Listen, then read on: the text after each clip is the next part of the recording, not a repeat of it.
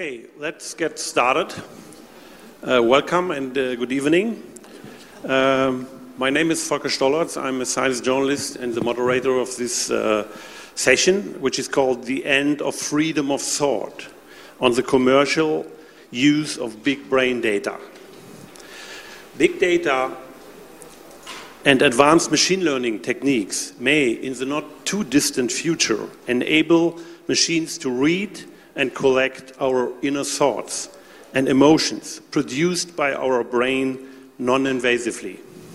At least from this panel's perspective, it is high time to understand and discuss what are the ethical, legal, and social challenges if brain data from consumer neurotechnology can be used and data collected on a large scale as some of the social media companies and entrepreneur investors aim to do.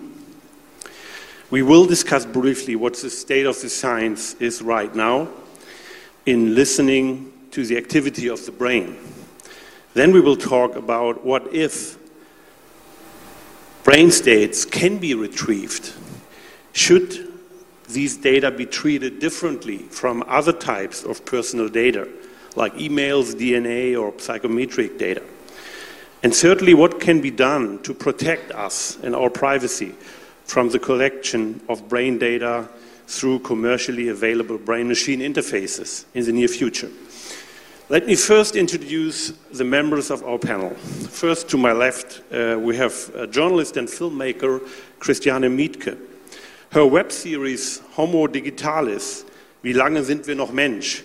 Was an interactive future experiment produced in collaboration with uh, BR, Arte, ORF, and the Fraunhofer Institute for Arbeits- and Organisationswissenschaft. And uh, if you want to see this uh, project, you can look at www.homodigitalis.tv. Um, Next, we have a physician researcher developing brain machine interfaces to help patients, Dr. Philipp Kellmeyer from the University of Freiburg and he will explain a little bit about the state of the art in science and the ethical issues he sees in front of us. And lastly, to my uh, to the left, uh, we have a renowned expert in inter public international law and the tough issues surrounding the regulation of dual-use research of concern, Professor Silja Vöneky, and she's also from the University of Freiburg. And the idea of this uh, hour is that we first have a very brief look into this uh, movie, Homo Digitalis, then start with the discussion, and then open it for all of you to ask questions you may have, and so that we get some idea of uh, where, where this is going to head. So, let's start with the video. Der Chip fürs Gehirn. Stellt euch vor, schlechte Noten und Schummeln war gestern. In Zukunft kaufst du dir einen Chip für dein Gehirn. Physikunterricht ist also nie wieder ein Problem. So what I'd like to do is build technology to put into our brain that would allow us to upgrade our operating systems. And that includes first to fix what's broken and then to explore what's possible. Brians Idee. Ein Computerchip im Hippocampus. Der beschleunigt euer Denken. Ihr werdet aufmerksamer, konzentrierter, kreativer. I hope these technologies can be used to improve humans. I think for humans to thrive, we need to upgrade our operating system. We need to actually interface directly with our brain and improve it on, on every dimension possible. Also Schädeldecke auf, Chip rein. Die Idee klingt einfach. Aber erstmal muss erforscht werden, wie unser Denken überhaupt funktioniert. Der erste Aspekt ist eigentlich, dass man mal das Gehirn überhaupt versteht. Und da sind wir schon sehr weit weg. Wir wissen zwar, welche Regionen ungefähr für etwas äh, zuständig sind, aber wie das Denken wirklich funktioniert, wie das Gehirn wirklich funktioniert, das, da sind wir wirklich sehr weit weg. Doch sind es nicht gerade die verrückten Visionen, die Fortschritt möglich machen? Dein Gehirn in der Cloud. Once we can start making a really clear direct brain link uh, so that your mind can be running outside in the cloud, we can literally increase the speed of that by a billion factor. So you can do in one second what used to take 30 years.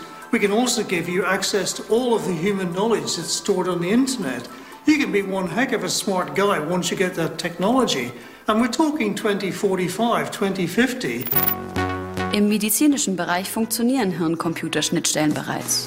Zumindest bei einfachen Bewegungen. An der University Pittsburgh steuern gelähmte Patienten schon heute einen Roboterarm mit der Kraft ihrer Gedanken. Wie sich sowas anfühlt? Am Ars Electronica Future Lab probiere ich das aus. Ich glaube sehr, sehr stark daran, dass wir mit unseren Gedanken alles schaffen können. Mein Gehirn wird gleich mit einem Computer verbunden. Nicht durch einen Chip im Gehirn, sondern mit Elektroden an meinem Kopf. Passt? Wunderschön. Bisschen wie Bondage hier. Für dieses Experiment versuchen wir, dass du mit deinen Gedanken Gegenstände steuerst. Bei Helene verwenden wir ein Verfahren, äh, wo wir mittels Elektroden die Gehirnströme abnehmen. Fühlt sich an, als würde man einen sehr engen Winterhut tragen, aber sonst ist alles entspannt und ich fühle mich wohl bis jetzt. Und so soll es funktionieren. Die Elektroden können meine Gehirnströme lesen. Schaue ich auf das LED für Take-Off, stimuliert das eine bestimmte Stelle in meinem Sehzentrum. Das erkennt der Computer. Die Drohne hebt ab. Jedenfalls in der Theorie. Es wird dir erscheinen, als wäre das LED so groß vor deinem Gesicht und es gäbe nichts auf der Welt als dieses LED. Okay, Ja. gut. Probieren wir das doch mal. Habt ihr schon einmal versucht, euch nur auf ein LED zu fokussieren? Das ist nicht so einfach. Jeder andere Gedanke von mir verursacht ein Störsignal. Und die Drohne bleibt am Boden.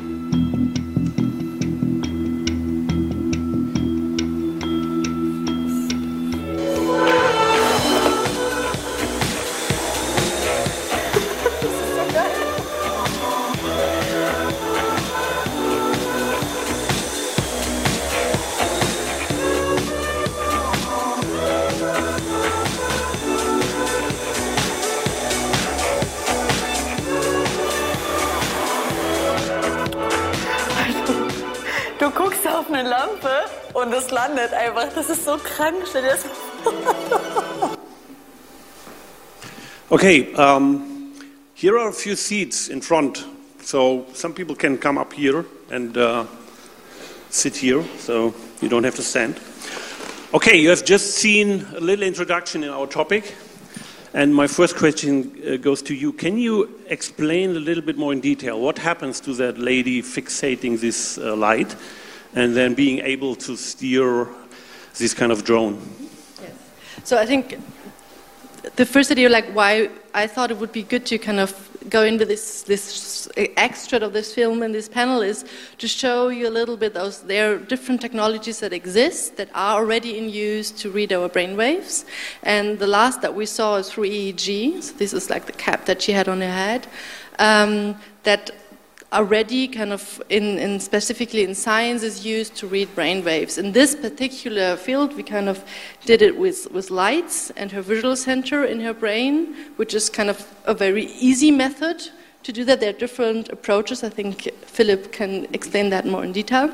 But what actually happened was that we could read her brain waves.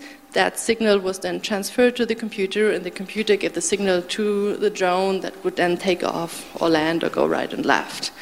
And that's something that is not in the mass market yet. I mean, we have that a little bit with gaming, um, that people start using those devices, consumer devices, for games. But of course, I think nobody here in this room, I would say, well, has anybody ever tried a um, brain computer interface here? Oh, yeah. Okay, so four people.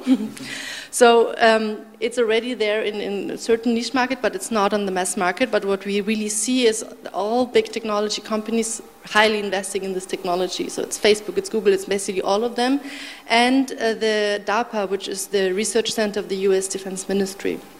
So I think in the future we're going to see uh, a lot of um, changes here, and we're going to see these devices more and more on the market. And my personal concern really is what actually happens if, if you just look at the scenario, if 1% of all Facebook users wear those devices while surfing, and even if you don't, you're not able to read thoughts, even if you're just able to read certain states of mind, while people look at uh, like their Facebook feed, that's very intimate information that Facebook would then know about those persons. And that's for me another step into a breach of privacy that we haven't seen so far with the data that's already collected.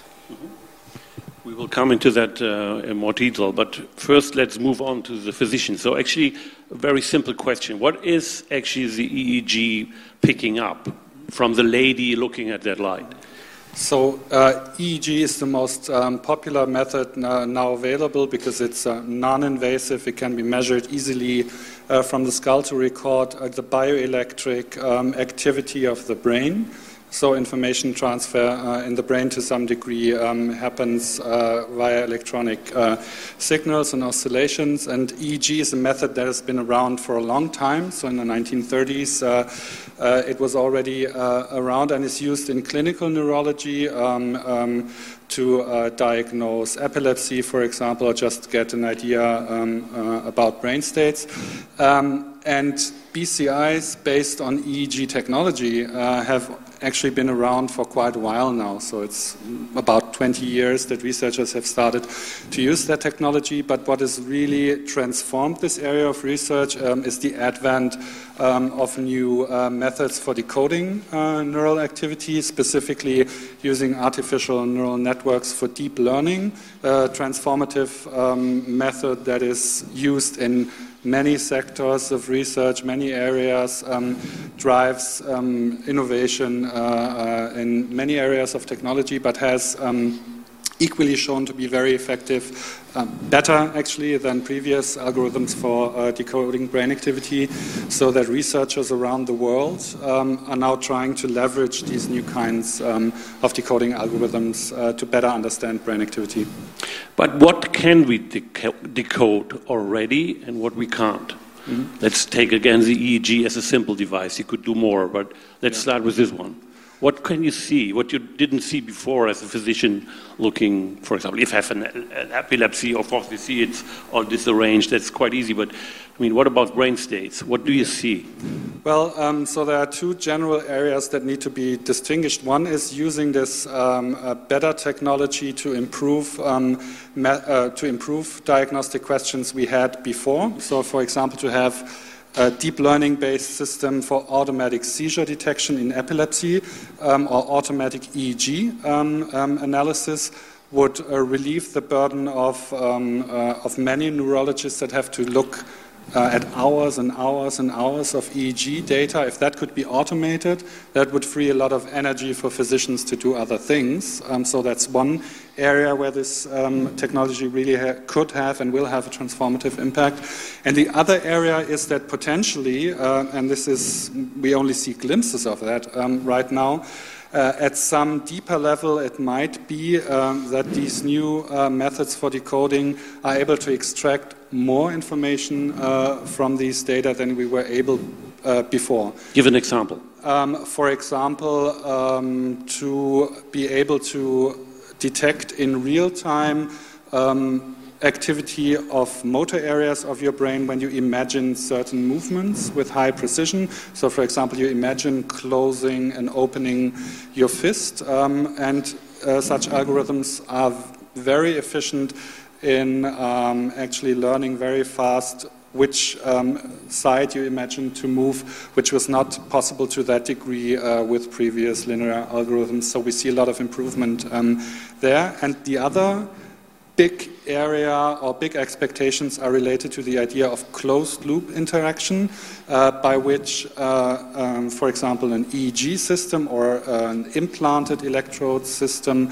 in a paralyzed patient would be able to adaptively um, learn on the brain data of the patient and become better and better and better at decoding um, over time. For example, to use a spelling program or to operate an autonomous robot. So, so the, the, patient would basically train and the system do mm-hmm. some mm movements or yeah. some thoughts or some speech, and the system would pick up the brain activity and to see then before what he's kind of doing Yes, and with or imagining. yeah, previous paradigms and algorithms for EEG decoding, there was always a certain kind of ceiling. So after a couple of um, hours um, of training, um, the algorithm just wouldn't get better, but would uh, sort of stop at a certain level. But um, in a real closed loop um, setting, one would expect that the um, adaptivity um, of the um, artificial neural network would perhaps um, uh, be able to push uh, the decoding uh, further and further, and eventually also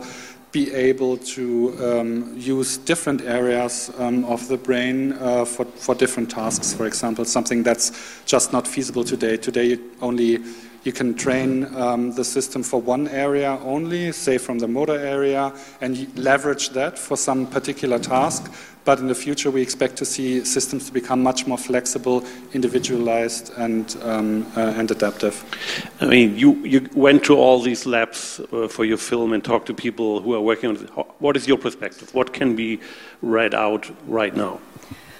I mean, ask different scientists, you will get different answers. And but for me, this idea, um, I, once somebody told me it's a little bit like looking through a milky glass, like with using EEG, because the, like the skull kind of is a strong protection, so you cannot read thoughts. That's impossible, and I personally think that won't be possible in the next fif- fif- thoughts, 50 to 100 years. But with, what you can do is, you know, if somebody is most likely concentrated or not concentrated, is awake or not awake. And neuromarketing companies, for example, already start to use this to determine if somebody has an appetite for something, for example, likes something or doesn't like something, because there are certain patterns in the brain that they say kind of show them if you show them a Starbucks cup, for example, if they like that kind of product or not, or even if they show certain prices, which price is too high and which price is too low. So they kind of use these, these techniques to determine the perfect price of a product.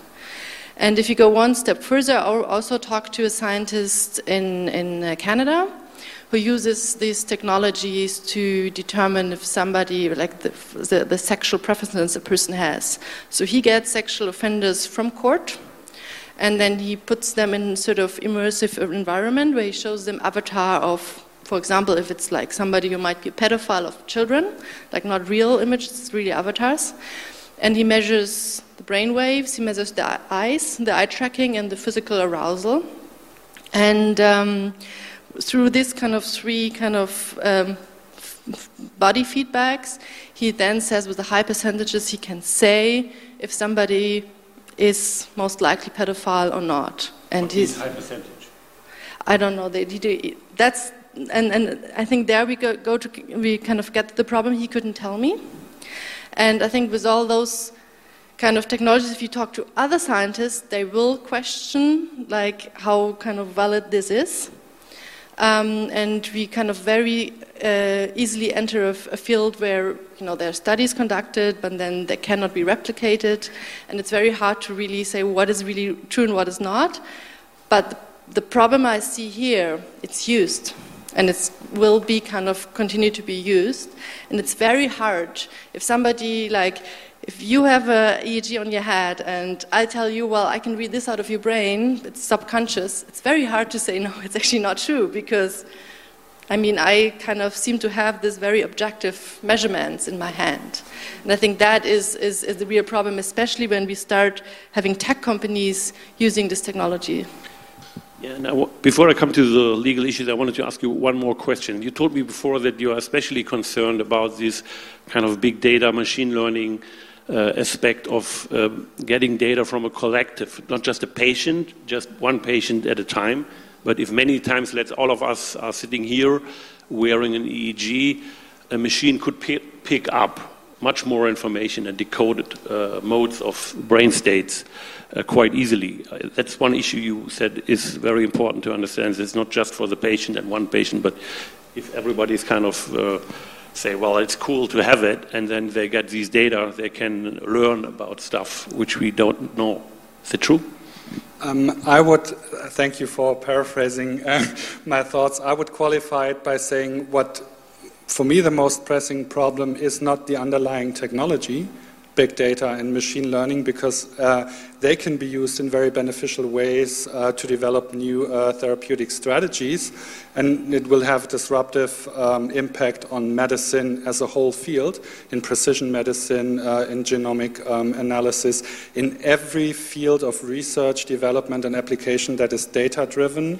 Uh, we will see these techniques uh, being used, but the question is who controls um, the data, who owns the data, and who decides uh, what kinds of projects uh, are being pursued. And so the, the underlying problem, uh, or the main problem for me, is the question of data ownership, uh, data protection, data dissemination, and data control. Uh, because now, as with all our personally uh, identifiable information, we already submit it essentially for free for non essential um, um, services like self expression on the web or communication.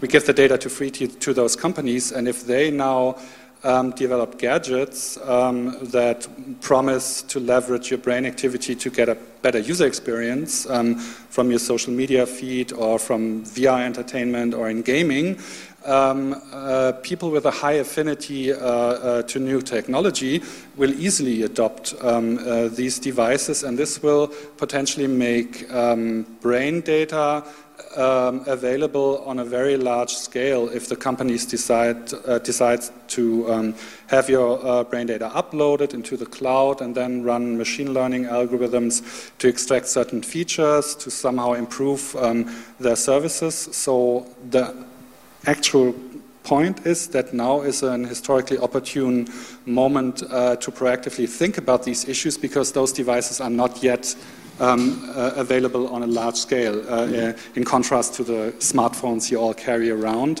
And nobody's wearing an EEG cap as, long, as far as I can see yet. Uh, and so now is the time to really think about uh, how we yeah. want to treat that data.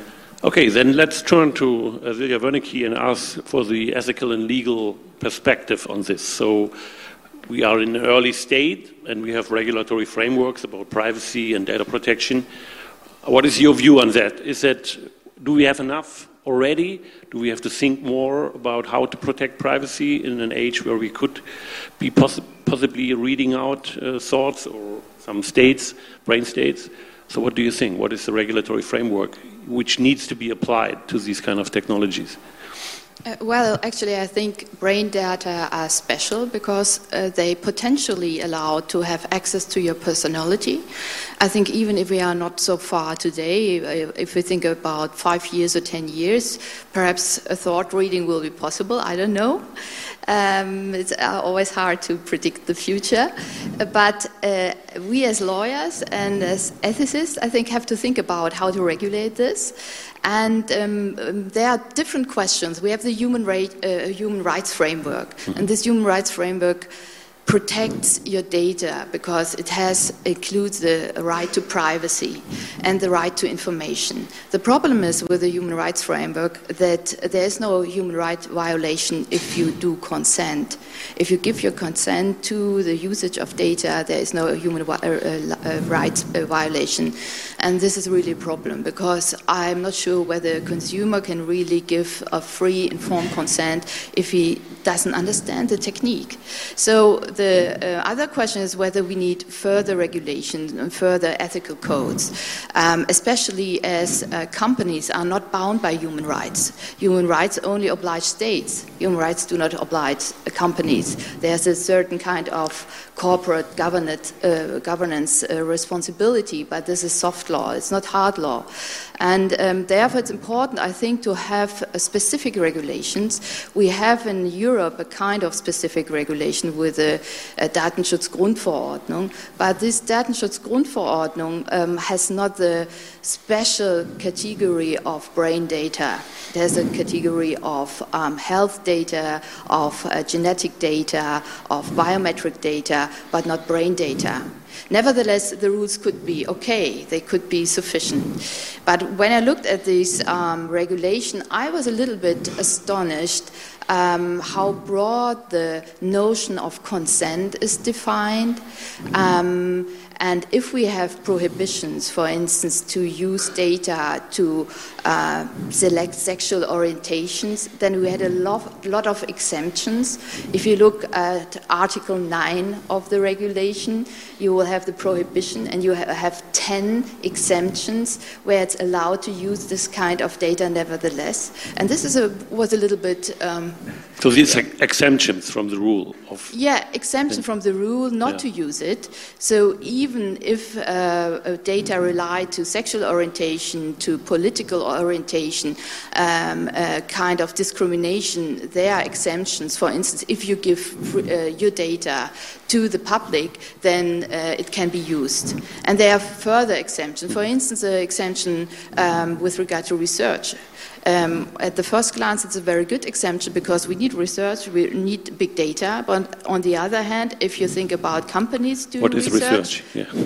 you don't know. Yeah, and um, uh, therefore, I think it's not sufficient. Yeah.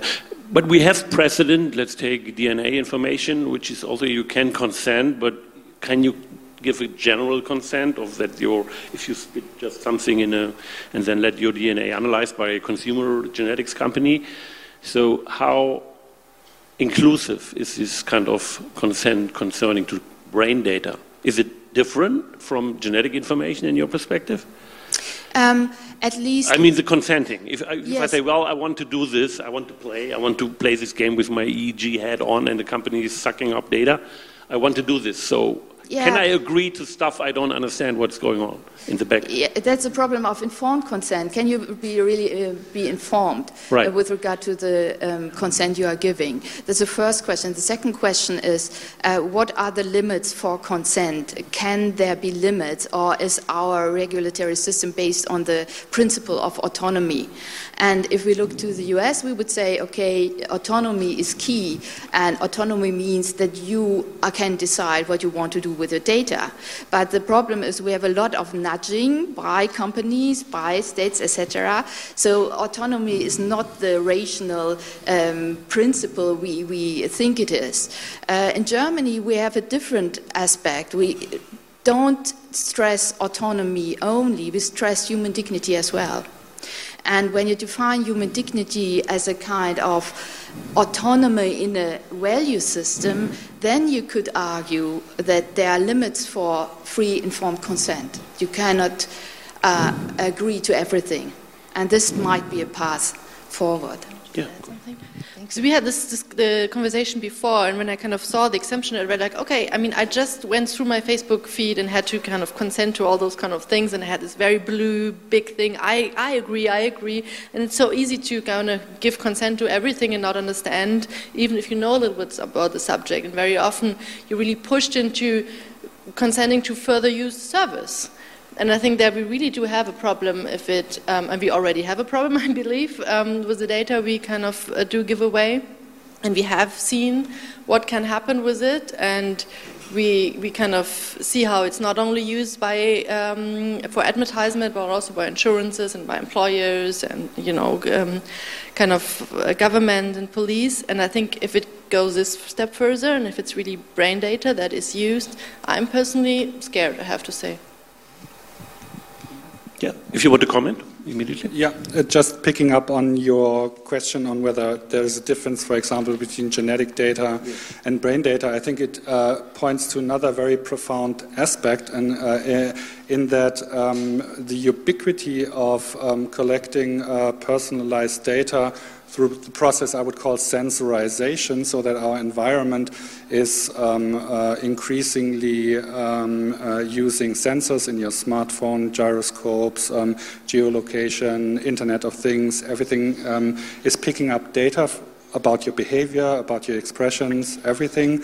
This puts the notion of what actually constitutes biodata or biomedical data under enormous stress because there's no generally agreed uh, uh, definition about what constitutes biomedical data.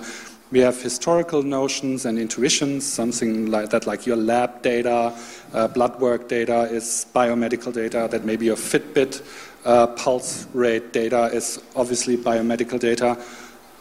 But what about the fact that uh, uh, companies like Facebook in their research um, divisions can use your entries uh, in Facebook and your social media feed to make predictive analysis based on machine learning on future behavior like suicidality, uh, depressive episodes. You can use geolocation data from smartphone, uh, smartphones um, to predict uh, if somebody with recurring depression is entering another depressive episode because they move around less, even before any physician, uh, any relative, or even the patient themselves would be able to pick, pick it up. So there's a whole gray area. Um, of new kinds of data that would traditionally not be considered to be yeah. biomedical data. Uh, and so, one consequence of the whole discussion for me would be that the academic community, but also the politics, uh, uh, need to, needs to start a process uh, of actually defining classes of biomedical data and to take a very hard look whether there's something qualitatively different between, say, data from your Fitbit uh, tracker, genetic data, and maybe brain data. So that would be a real um, impulse and consequence uh, to, to, uh, to develop some, such uh, framework in the future. But it seems to me a little bit complicated to, to capture that. If you have multiple data Uh, uh, streams combined together by whatever technology you mean, and you can predict out of collecting these, which by the, on their own, maybe not biomedical information, but if you have the total, you, you get a biomedical uh, uh, inference of the, of the guy, basically. Yeah, yeah, sure. Sometimes the truth lies in, the com in combining different streams uh, and sources right. of data. But the, the, real consequence would be something that actually submitting these kind of data is not such an innocent act as we uh, maybe uh, thought uh, the past 10 years, but that maybe um, everything you do on the web, um, every kind of behavior that is recorded and uh, is then used for predictive analysis should be especially protected. So, one real idea or consequence uh, would be uh, that whether we perhaps need some kind of intermediate uh, body for data governance, a data bank, much like the bank that manages your money. Maybe we need banks that manage um, our, um, our, personal data and make them accessible under certain conditions uh, to researchers and also companies, because now the route is from the individual directly to the company, and whatever happens behind closed doors in the Google Health uh, Analytics division or in the Facebook um, Health Research Unit uh, is totally intransparent, and we and we only find out after the fact, like with the Cambridge Analytica psychometric. Um, but on a concrete medical side, you, you even mentioned that case you have a, a locked in patient basically who can only communicate through an interface which you can pick up. And then the, the doctor basically stores information about conversations he may have with his relatives to talk. And you said even there we have some kind of data protection problems because, of course, the physician would know some thoughts the locked in patient shared with maybe his wife or whomever, uh, and uh, but would not give to the doctor in any circumstance. And so, again, this idea that there needs to be an, uh, maybe an intermediate body protecting the data uh, with the interests for the patients. I mean, that's even a very simple but, but this is happening in the clinic right now, or not? I mean, these kind of problems. You have that. Only research based. Yes. Yeah, research based, but you, you could have this dilemma. Or what do you think? Um, actually, I, I, I think um, from a legal point of view, we have different, um, uh, different differentiations between data. We have biometrical data uh, which are protected. We have uh, genetic data which are protected. We have health data in this regulation that are specially protected. So, um, as a lawyer, I wouldn't say we can't define it. We can define it if we know the purpose. The problem is rather to have this um, unclear data set and the big data uh, as a, summary, and then we have a kind of effect of health data which we didn't expect. But this is the pro problem of informed consent that we not we don't really know uh, how our data are used, and this is um, it's hard to solve.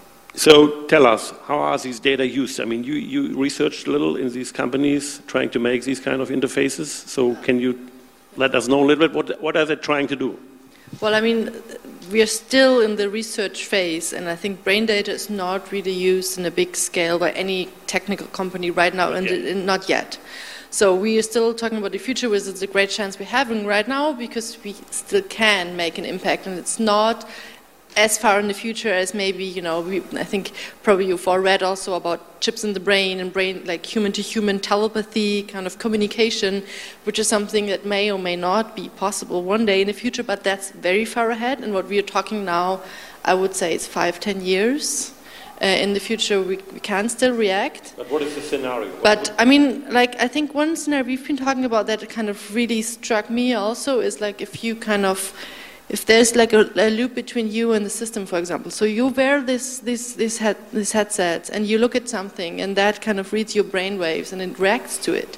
And then kind of you react again to it and then you kind of create this loop and you almost become like one in a sense, like you kind of really connect with the machine, the, connect, the machine connects with you. And you might not even realize how you know you kind of it's selling something to you for example and you kind of really want to buy this this product all of a sudden. And i think this is a lot more intimate like sell than we, we are seeing right now because it is really accessing something that you don't really want to share. It's it's your brain it's your subconsciousness. That's one that that's like advertisement. And i think the other risks are as we are, we have with um, big data already, which is with what happens if insurances get this kind of data. What if they kind of have so much and more information than they have already now? What happens if employers get this kind of information? I personally wouldn't want to sit in a, in a job interview and my brain data is monitored while I'm doing it, but I might not have the choice. Um, concerning the situation, if I have some thoughts or brain states which I don't want to share, so, in criminal law, for example, somebody wants to interrogate me about some behavior I possibly did, but I don't want to share this. Mm-hmm. So, how would that affect if it's possible to kind of read what I don't want to share out of my brain states, sitting in front of an officer interrogating me? Uh, um, this is a classical situation of a human rights context because uh, then you have a state action and the state wants to get data and the data are protect, uh, protected by human rights by the right to privacy and right to information informationelle Selbstbestimmung. And uh, in Germany it's only allowed to, to get very intimate data for instance from a diary when you have uh, done committed a, a criminal act, hmm. uh, murder, something like this. So it has to be proportional. Um, but if it's proportional, it's no violation of the human right. And uh, with the European regulations, the problem is that the exemption is uh, with regard to all criminal offences and all preventive actions uh, which are directed to uh, yeah, pro, um, to, to um, not to allow any criminal offenses. So it's not really regulating this question. It's still regulated by the nation state. Mm-hmm. So, as a doctor and having uh, seen these uh, developments, what would you say is the most important thing we have to really think about through now, from your perspective? Yeah, so from my perspective, uh, I would just connect it to what I said. Um, um, earlier is to very critically uh, examine the way we give away uh, personally identifiable information, personal biodata, uh, whether from, uh, from uh, fitness trackers, uh, from our smartphones, from using um, um, internet services, um, and just resist uh, um, the temptation um, that is offered by these companies that these that gathering more data about us will make our lives any better than it could be or, or is, because that promise also ties in with the um, sort of rising or prevailing discourse uh, um, about enhancement uh, and self optimization. So it falls on fertile ground. Uh, in terms of, um, of feeding off of people's insecurities um, about how to, to become their optimal self. Um, so if you have a flimsy uh, uh, neurotechnology startup company that promises that if you use some kind of brain stimulation every day for five minutes, you will become smarter, or if you use an EEG feedback system to, uh, to wind down in the evening and become uh, more relaxed, people are going to eventually use it, even if the science is BS um, behind it, uh, because there's such a, and this ties into sort of that we should have a broader conversation in society about. Um, about this issue of self-optimization and, uh, and enhancement because it, uh, it will be a, a perfect business model uh, for a lot of companies out there. So in a minute you can start asking questions, but I wanted to, do you have specific recommendations after doing all this filming and doing the documentary? What, for people, what not to do, maybe? I personally would love if you would go, could all wear those headsets and be protected. I don't think this has should, should be in the responsibility ability of the people not to use something because they're great like like possibilities also. I mean, I personally think I would. Uh, I think it would be cool if I could just you know flip on the computer now with my brain and tell it to play the video again, for example, something like that. Um, so I would like. I would like to be protected actually by, by, by legal regulations so that I know this data is not used. If you use an EEG if I use, because I, I think we've seen, I mean, we saw that with Facebook already. I mean, we all know what's happening, and I mean, how many people have left Facebook? One? I haven't. and um, I think that's, that's, that's the problem. Um, we know that we know what's happening, we know it's kind of not really good, but we want to continue using these service, services because it's convenient. And I think the same is going to happen with, with, with those devices if they're on the market. Yeah? before we open the floor, because we're really interested uh, in having um, everybody uh, on board for the discussion also, uh, I think it's also important to start a conversation with uh, people from, uh, from uh, technology on how to improve the security and privacy um, of devices um, technologically on the hardware level and software level. So there are interesting ideas like federated learning, differential privacy, and if anyone is interested here in the uh, in the audience, I'd be happy to discuss it also. Um, so to have not um, um, a conversation if we want uh, in which we want to take away um, people's liberty uh, to do whatever they like uh, uh, in their lives, but to sort of have a more um, balanced uh, understanding and broader understanding of the issues at stake. There were a few hands going up when we asked the question whether somebody has used a, a human brain interface. Is it true? You want to share what you did?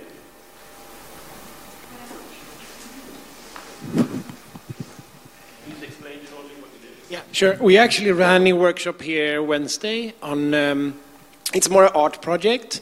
So we have commercial 300 euros uh, headset readers uh, that we connected to computers and with JavaScript and HTML, we programmed a simple art, um, yeah, some simple art that could be affected by how much we concentrated, how much we relaxed, and so on. And so we did that as an installation, as an interactive art uh, Wednesday here. Okay. You want to share? Uh, it was the same. Okay, great. So here's a question. So just Okay, I love this topic. so it's been awesome to be at this conference. I'm traveling around. I have an ICO I'm launching, but it's going slow. It's a neuroscience AI company. Um, the goal is to kind of like help people refocus a little bit more because we have trained our muscle of distraction way too much, and we're paying people for when they're being focused. Obviously, uploading their brain data. It's a big problem. We're slowing down our development because of the data issue. But I just wanted to bring this up this whole conference was about this apocalypse problem, right? Like sugar is not regulated as much, I believe, and it's destroying all of us. Many, many other things are not regulated that we're just consenting for it. And I think this is more important that people today use an EEG headsets, look within, check themselves, see how distracted you are, and refocus right now because that's a big problem when automation is coming and everybody is re-questioning their existence. This is a bigger threat right now is that everybody starts focusing, you know what I mean? Refocusing, learning how to concentrate instead of just like being scared of all of the problems in the world. Okay, thanks for the statement. That was a statement? You have a question? I would, yeah. Well, I have two thoughts on this. So first thing is, do you really need those headsets to learn how to concentrate? That's that's I know it can help you. The analytical mind, yes. Like if you and you're spiritual, okay, but most of us, 85% of the world, don't believe in energy. Yeah. They believe in matter. We can discuss it after the session. Yeah, I, I, I see we got. Well, well, this is like okay. We can discuss it after. The, the second is, I mean, yes, sugar is a problem, but big data is also a problem, and I don't think it's an apocalypse, far future uh, kind of problem. It's a societal problem that we already see the impact right now, and I think it is important to talk about it, and it's important to regulate it to be able to use those devices for things that we believe is good. And we think sometimes big data is only a problem um, in states that are democracies. We have to think about China, for instance.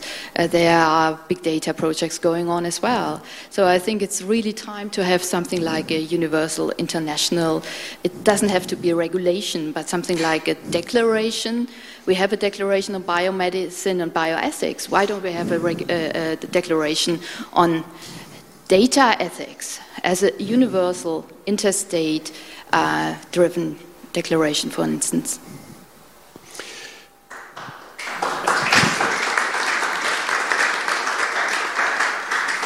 Any more questions from the audience? Otherwise, I will continue with our, our debate here. So let us look a little bit into the future. I mean, just for the, from the medical perspective. So where is this going? I understand that if you want to read uh, non-invasively with an EEG, you could even do it invasively, or you could develop new technologies, which may be able, which we are not yet able to do, to uh, get some information out of brain states. So, what is on the horizon? Do you see some new technology coming up, or some new ideas about how to to get to know brain states, not just by putting in a needle or doing an EEG?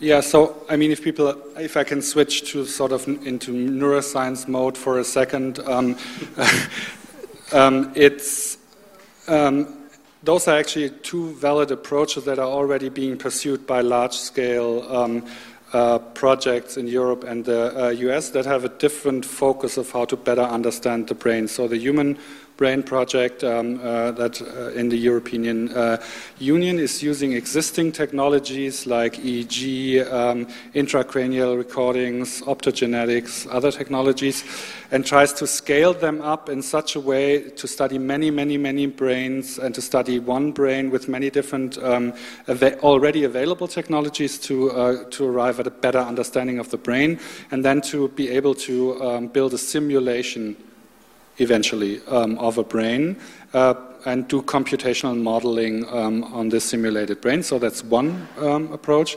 Uh, the Brain Initiative in the US, which is also a multi billion uh, dollar um, research endeavor, um, has the focus to develop new technologies to observe the brain and brain activity with the idea that existing technologies are just not enough because we have 30 years of uh, MRI based neuroimaging, we have um, uh, uh, 80 years of EEG research, and we, we haven't made as much progress in understanding the brain as um, to be.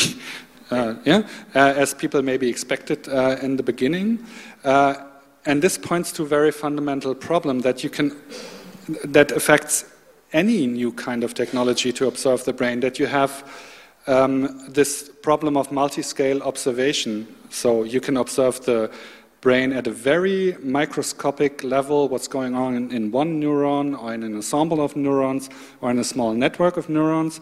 You can look at the whole brain activity using neuroimaging, but nobody has really figured out has figured out a way to connect those different observation scales and different observation levels. And what goes on in one level may have no explanatory power whatsoever uh, if you want to explain thoughts or higher uh, uh, cognitive um, aspects of human existence. Whereas um, observing the whole brain in action will maybe tell you nothing about how synapses work or small networks work. So this is a fundamental problem of neuroscience research that people the smartest people over the world try to figure out, and I don't see any really sort of big disruptive idea uh, in the next uh, years that will solve this fundamental problem. But if you look to animal experiments, and I saw in your documentary these uh, optogenetic exp- uh, approaches, so we were talking a lot about listening to the brain state and getting out something, but we could also try putting in stuff uh, into the brain for some uh, uh, kind of. Um, yeah, sometimes you have it already with uh, people who, who can move a robot arm, some, something. But with optogenetics, at least in the animals, you can try to uh, put in with light and genetically modified uh, animals and try to steer behavior. Maybe you can explain a little bit where this is going. It's not yet applicable to, germ- uh, to humans, of course, because we don't want to create a, GMO human, but the animals will uh, lead us to some certain behaviors we can just by light uh, impose on an animal. Well, I think you're referring to an experiment that was done by Steve Ramirez, who is at Harvard.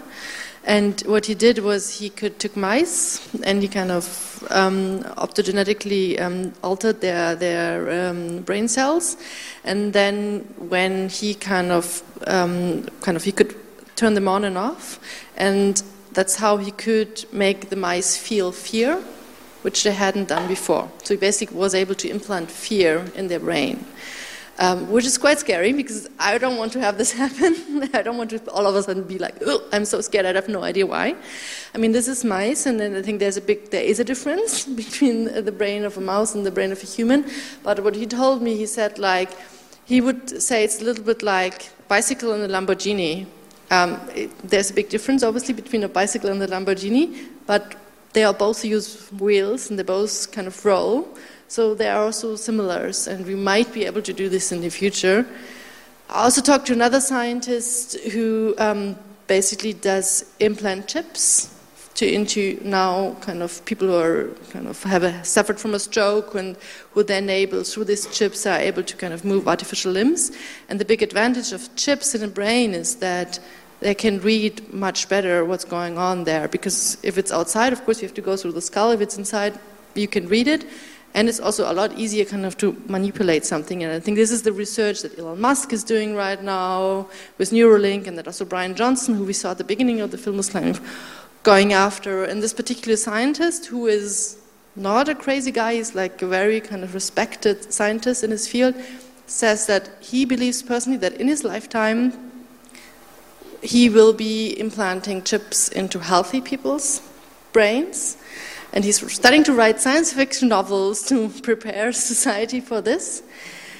And we've actually asked, and I would be interested to hear this too, I would be interested who in this room would say, I want to have a chip in my brain if I get an advantage, and that's possible, like maybe be healthier because it can give me some certain health information about it.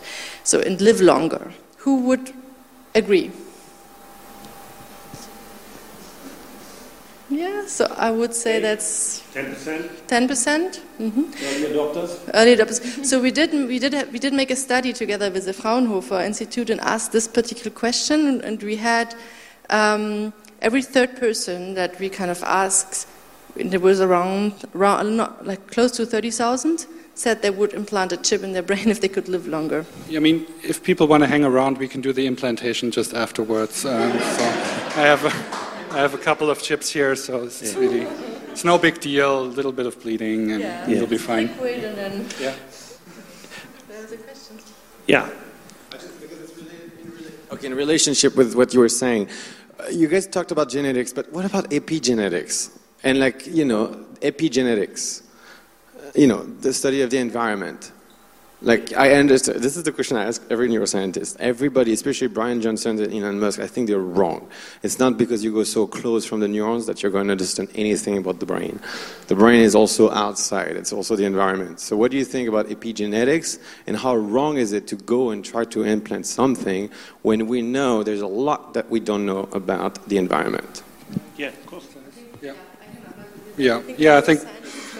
Yeah, well, I think the question of epigenetics is obviously very interesting and, uh, and important. Uh, many different areas of clinical research now, especially psychiatry, um, how um, our environment. Um, um, so, for people who don't know, epigenetics is a new branch of research in the last couple of years that has shown that um, the switching on and off uh, of genes and the workings and expressions of our genes can be influenced uh, by environmental um, factors. So that explains some of the variants of why identical twins, when they uh, grow up in different environments, show different phenotypes. Um, and, that's, um, and it has a lot of explanatory power for some hitherto uh, poorly understood uh, psychiatric conditions, and so it's an important topic, but I don't um, I don't see how that should be in conflict with anything neurotechnology um, does right now. So it's you could you could do the same that these companies do with epigenetics in mind. Um, it's not something I mean, that is fundamentally opposed. I mean, in, in any life, we will have epigenetic changes in yeah. our brain, of course. Yeah. It's yeah.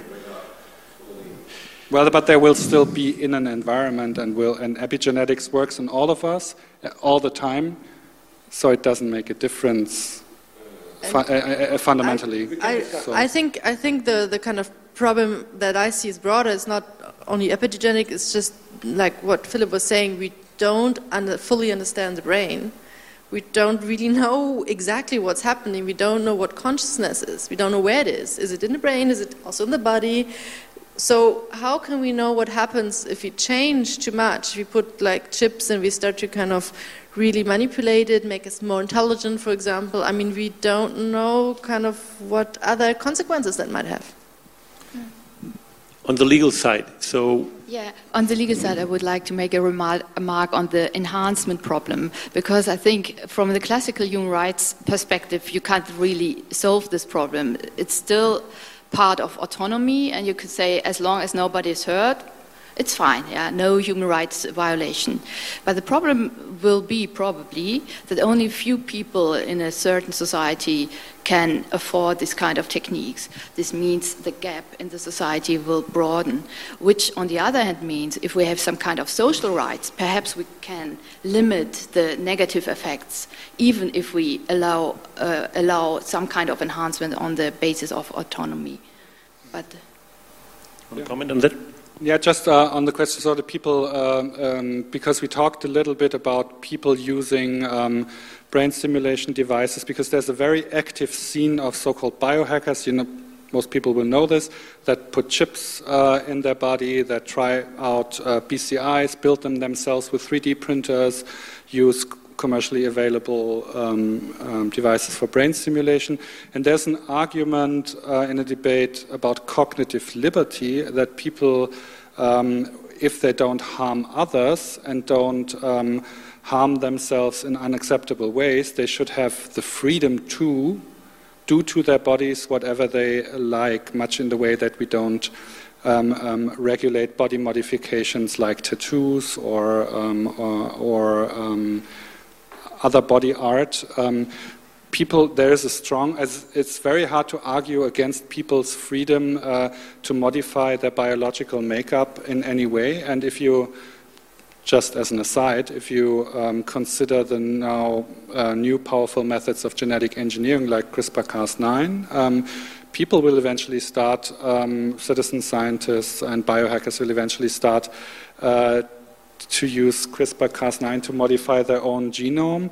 And there will always also be a very important debate um, whether that should be somehow prohibited or whether there's a fundamental right to modify one's body if no other person is harmed. Yeah, I think it's, it's hard um, to prohibit or limit if, if, you, if you're basis for your arguments is autonomy. But if you have other principles like fairness, justice, etc., then you can find some reasons why there should be limits for self enhancement. I think this is very important to stress. I think it's not enough just to stress autonomy. This is not the solution for our problems. Right. But, but do, you, do you see, if you now look to what we were talking about from a, a legal perspective, I mean, is there, I mean, we had these kind of discussions with biotechnology, genomic uh, biology, but with the brain, as far as I can see, there is no legal initiative right now. Is it in the Ethics Council or some other uh, governmental bodies or ethics communities? Is it just not yet known what would be possible or what may be possible, or is it just, I don't know actually. I'm, I'm a science journalist, so I could not name a single ethics committee working on these kind of issues right now. I'm not sure about this as well at the moment, but we had a big debate as the German Ethics Council when we talked about organ transplantation. Uh, what does it mean to be dead, etc. And there are a lot of gray areas as well, but this is certainly a different question. Um, um, if I may uh, say, I'm a member of the International Neuroethics Society, which is an association um, of professionals uh, from different academic fields that work in the emerging field of neuroethics. Uh, and they have uh, things like an emerging issues task force that puts out statements and does active research on sort of horizon scanning and emerging um, issues in neurotechnology and neuroethics. So there are some activities, but they're not very well known and not, not very um, far reaching uh, yet. So there's no neuroethics, dedicated neuroethics research group uh, or institute in Germany yet. Um, mm-hmm. So this would maybe be something for the future. So basically, the time is over, but I would like to ask the last question to you. So, as a journalist looking into this, and you have made this uh, movie, what kind of developments are you looking for? What, what will happen in the next few years? What is your prediction? And where do you look? At which type of labs or research communities? Where to look? Well, it's always hard to predict the future, but um, I think it's very interesting, of course, what's happened, what Facebook is doing, um, and uh, like these big tech, com tech companies. Those are kind of the ones having the money and driving kind of the technology, and we know that they're looking to new forms of technology, not also only EEG, but other ways how to read our brain waves.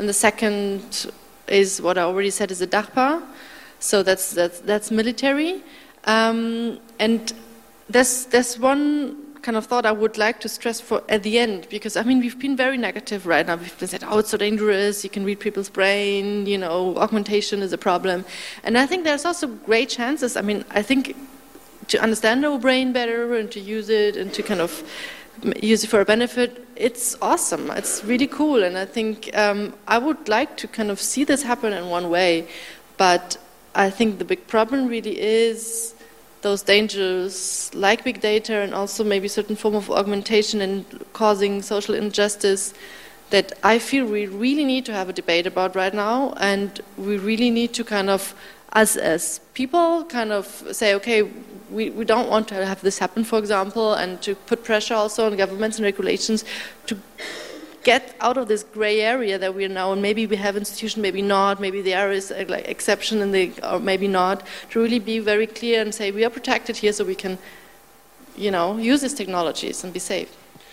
So we are finished now, and I would like to thank you for listening to this uh, just one hour. But he has a movie if somebody wants to stay here and just have a brief look at uh, a video, you can introduce. This is more patient-related uh, uh, stuff. Well, it and would be a, a, short demo of an EEG-based um, brain-computer interface for operating an autonomous robot, uh, which is the first one uh, that uses deep learning for EEG analysis to operate uh, an autonomous robot. So coming out of the neurotechnology uh, uh, uh, group in Freiburg. So if you want to stick around, it's about seven minutes, and I can explain a little bit about it if you want.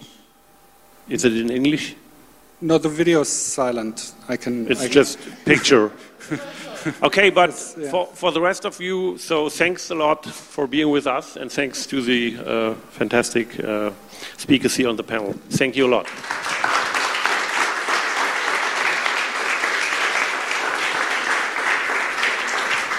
And if you have any questions, you can come here and we will be here. Excuse me, we are closed in this room, is it possible to open windows? I'm close to no, no, we have to sweat to death.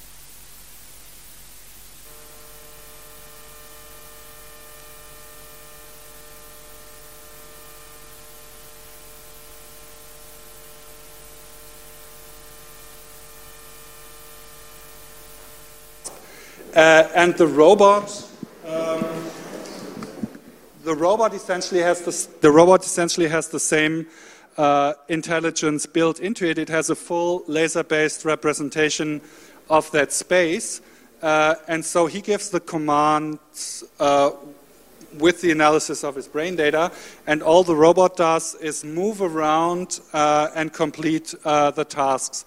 Uh, and it's uh, three times as fast as it actually happens because um, it takes a long time. The robot makes a lot of makes lots of a lot of errors and it stops sometimes. Um, but this is really sort of a demonstration of feasibility of what those systems could be able uh, to do if they become better and better. So here you can see the close-up view that the robot has now the task to pour the liquid uh, into the cup. Uh, actually, there's no liquid in the cup because the robot is so expensive that if there was a mistake and the liquid would pour over the robot, uh, that would be a big, uh, big mistake uh, or bad for the robot. Um, but it would work uh, quite nicely, actually.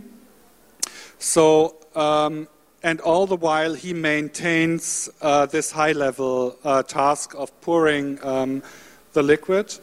Uh, and as you can see, the movements of the robots are still very, very uh, slow. So this is so this is actually the state of the art, the best you can do with EEG decoding, and so it would be very hard to see how one would be able to operate a killer robot because uh, it would be very easy to get away from it because it's so uh, uh, it's so slow.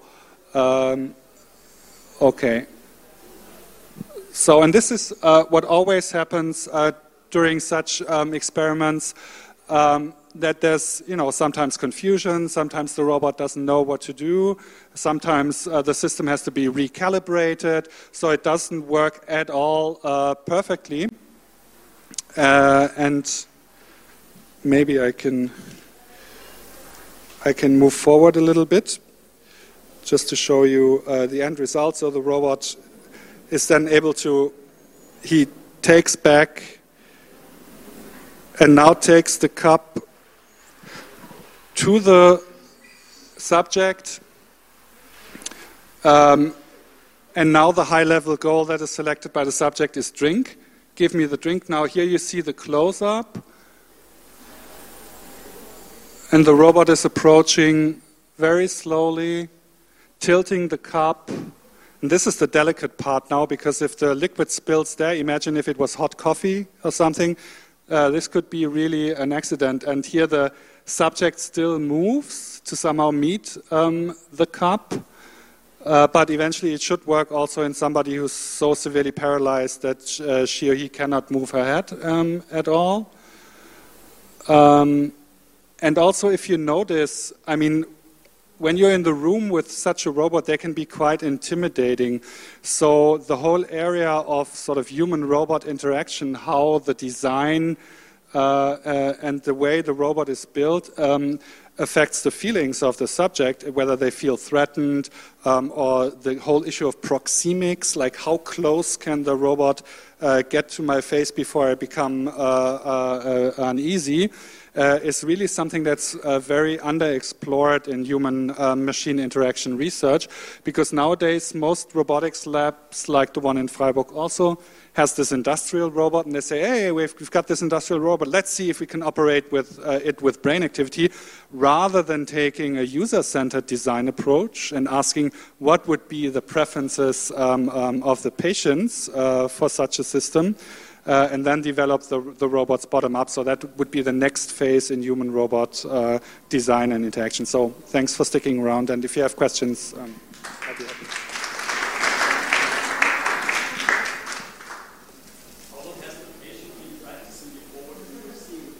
Yeah, so uh, with the deep learning framework, uh, it uh, can be anything between three and six hours of training. No, they, they had to train um, before, but it's much faster than the previous iteration, previous algorithms.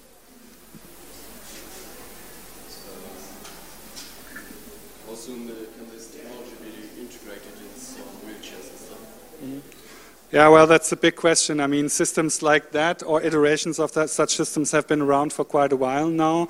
Uh, and the bottleneck is actually uh, real clinical translation, getting away from doing this in research labs and moving into uh, people's homes, being able to bring the technology to the people. That's really very difficult because also, I mean, you have to imagine that these kinds of very severely paralyzed patients that are that would benefit most from such a system uh, there are not many um, uh, patients around. Um, uh, and so not many companies are interested in, in sort of building a commercially available um, robot system right now. Yeah. yeah, well, that's a different approach, but people work on that too. So.